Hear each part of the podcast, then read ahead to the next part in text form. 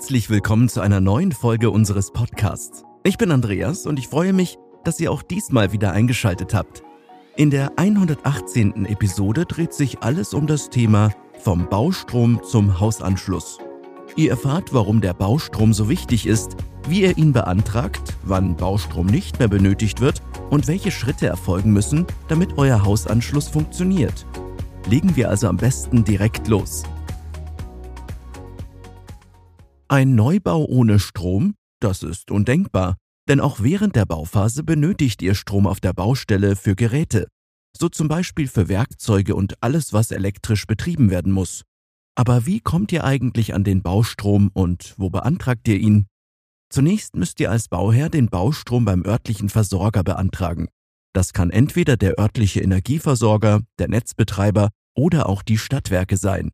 Wenn ihr euch bei der Beantragung des Baustroms auf der sicheren Seite fühlen möchtet, empfehlen wir euch, einen Elektroinstallateur zu beauftragen, der sich um die Beantragung kümmert. Natürlich solltet ihr auch prüfen, ob dieser Service bereits im Bauvertrag mit eurem Fertighausanbieter enthalten ist. Welche Leistungen normalerweise inklusive sein sollten, verrate ich euch in der 69. Episode unseres Podcasts, also hört gerne mal rein. Zurück zum eigentlichen Thema, dem Baustrom. Sobald der Baustrom beantragt wurde, beauftragt der Versorger einen Techniker, der den Baustromanschluss vor Ort installiert. Es ist wichtig zu wissen, dass es sich beim Baustrom um einen zeitlich begrenzten Anschluss handelt, der nur für die Bauphase genehmigt wird. Aber wie genau wird der Baustrom aktiviert? Wenn der beauftragte Techniker des Versorgers vor Ort ist, installiert er einen Baustromkasten mit einem eigenen Zähler. Die Kosten für den Stromverbrauch während der Bauphase müsst ihr als Bauherr selbstverständlich selbst tragen. Für die Installation des Baustromkastens fallen zusätzliche Kosten an, die ihr vorab beim Versorger begleichen müsst. Erst dann wird der Baustrom freigegeben und kann genutzt werden. Möchtet ihr die Kosten für den Baustromkasten einsparen, besteht auch die Möglichkeit, einen Stromkasten selbst zu kaufen oder zu mieten. Aber auch hier kann ich euch nur empfehlen, einen Elektroinstallateur vor Ort anzusprechen, er berät euch fachkundig und hat die passenden Tipps für euch parat. Sobald die Bauphase abgeschlossen ist, wird der Baustrom nicht mehr benötigt. Der Abbau des Baustromkastens wird ebenfalls von einem Techniker des Versorgers durchgeführt. Hierbei entstehen euch in der Regel keine weiteren Kosten. Nach Abschluss der Bauphase ist es an der Zeit, euer Haus dauerhaft an das Stromnetz anzuschließen. Meine Empfehlung ist, dass ihr den Stromanschluss bereits frühzeitig bei eurem zuständigen Betreiber beantragt. Die Bearbeitung kann nämlich einige Zeit in Anspruch nehmen. Auch hier könnt ihr euch wieder an euren Baupartner oder einen Elektroinstallateur eurer Wahl wenden, um euch bei der Beantragung und Installation des Hausanschlusses unterstützen zu lassen. Für die Beantragung des Hausanschlusses benötigt ihr lediglich einen Lageplan eures Hauses sowie einen Gebäudeumriss. Der Stromversorger prüft die Gegebenheiten vor Ort und erstellt daraufhin ein Angebot für die Installation des Hausanschlusses. Erst nachdem ihr dem Angebot zugestimmt habt und es unterschrieben wurde, schickt der Versorger einen Techniker, der den Hausanschluss an eurem Haus installiert. Grundsätzlich gibt es zwei Möglichkeiten, den Hausanschluss zu installieren. Die erste ist die Installation über einen Hausanschlusskasten, die in Zusammenarbeit mit dem Netzbetreiber erfolgt. Dabei wird der Kasten an einem festgelegten Standort montiert und die erforderlichen Kabel und Leitungen werden angeschlossen. Der Hausanschlusskasten ermöglicht den Übergang vom öffentlichen Netz zum privaten Hausnetz und enthält den Zähler für die Verbrauchsmessung. Die zweite Möglichkeit ist die Installation über eine Hausanschlusssäule, die vom Netzbetreiber durchgeführt wird. Die Säule wird am vereinbarten Standort platziert und mit dem öffentlichen Stromnetz verbunden. Auch hier werden die erforderlichen Kabel verlegt und an die Hausinstallation angeschlossen. Die Hausanschlusssäule enthält ebenfalls den Zähler für die Verbrauchsmessung und ermöglicht den Stromfluss zum Gebäude. In den meisten Fällen wird der Hausanschlusskasten bevorzugt. Eine Hausanschlusssäule wird nur dann verwendet, wenn der Hausanschlusskasten aus bestimmten Gründen nicht an der Außenfassade angebracht werden kann. Das kann zum Beispiel bei einer bestimmten Holzfassade der Fall sein.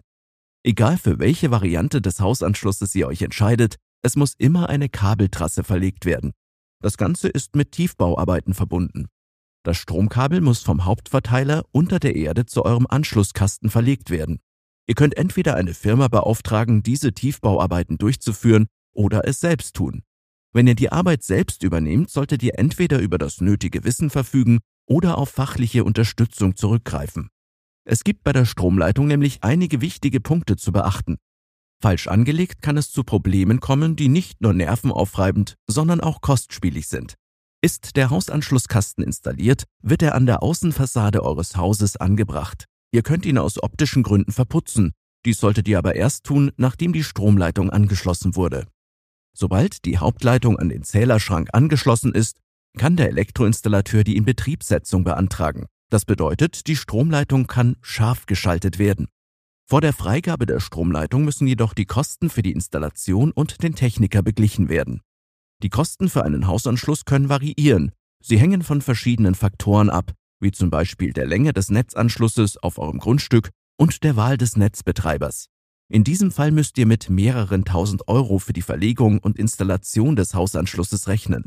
Jetzt habt ihr einen umfassenden Einblick in den Ablauf von Baustrom bis zum Hausanschluss erhalten. Es ist wichtig, sich rechtzeitig um den Baustrom und den Hausanschluss zu kümmern, denn ohne Strom geht auf der Baustelle recht wenig voran.